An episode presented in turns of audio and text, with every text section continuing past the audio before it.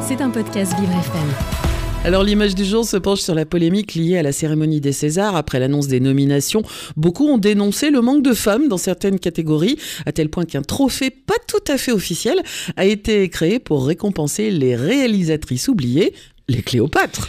Et eh oui, chaque année, elles font réagir, lancent des débats et pour 2023, les nominations pour les Césars ne dérogent pas à la règle, souvent jugées comme ringardes, pompeuses et de ne pas être assez ouvertes sur les questions de l'inclusion. Cette fois, l'Académie est accusée de machisme. La raison, aucune femme n'est nommée dans la catégorie de la meilleure réalisation, où on peut retrouver notamment Cédric Jiménez, Louis Garrel ou encore Cédric Clapiche. Une liste certes talentueuse, mais qui représente un pas en arrière selon le collectif 50-50 qui milite pour la parité dans le milieu de l'audiovisuel. Alors face à cette déconvenue, le magazine féministe Cosette a trouvé la parade en lançant son prix Cléopâtre pour récompenser les meilleures réalisatrices snobées par les Césars. La blague est simple mais efficace, Cléopâtre César. Elle nous vient de la députée écologiste Marie-Charlotte Garin qui s'est insurgée sur Twitter de la sélection 100% masculine et donc l'idée s'est concrétisée. Mais c'est une très très bonne idée d'avoir appelé ça les Cléopâtres.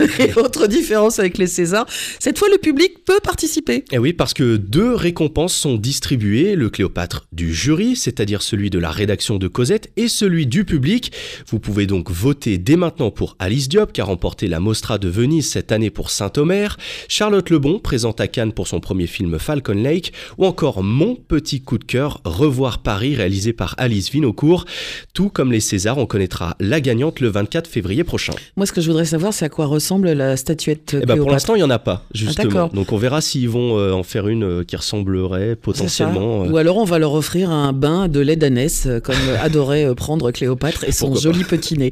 Et comment se défend l'Académie face à cette polémique, Jérémy? Alors les Césars, depuis plusieurs années, marchent sur des œufs, hein, clairement au moment des nominations, puisqu'à chaque fois, il y a des controverses. Alors cette fois, ils justifient leur choix avec la catégorie meilleur premier film où Charlotte Lebon et Alice Diop sont nommées. Et l'Académie est plutôt dans le vrai, hein, puisque dans cette section, on compte trois femmes pour deux hommes dans la course à la statuette. Ce qu'il faut bien comprendre également, c'est qu'il est très difficile d'avoir une forme de parité dans les nominations mixtes quand la grande majorité des films sont faits par des hommes. Sur les 50 films ayant fait le plus d'entrées en France l'année dernière, aucun n'a été réalisé par une femme. Alors s'il y a éventuellement un problème, c'est bien au niveau de l'accession au métier de réalisatrice, mais pas au moment des récompenses. C'est donc un tout petit peu plus complexe que les Césars égale misogyne. Pour autant, pas sûr que la mise en scène de Dominique Moll pour La Nuit du 12 ou Cédric Lapiche pour Encore soit meilleure que celle de Charlotte Lebon par exemple. Bref, vous l'aurez compris, il est impossible de mettre tout le monde d'accord, surtout quand il s'agit de récompenser une œuvre artistique. En tout cas, c'est Cléopâtre et cette image du jour ont en moi le mérite de relancer les débats sur la parité, un combat pour euh, pouvoir réalisé encore loin d'être achevé. C'était un podcast Vivre FM. Si vous avez apprécié ce programme, n'hésitez pas à vous abonner.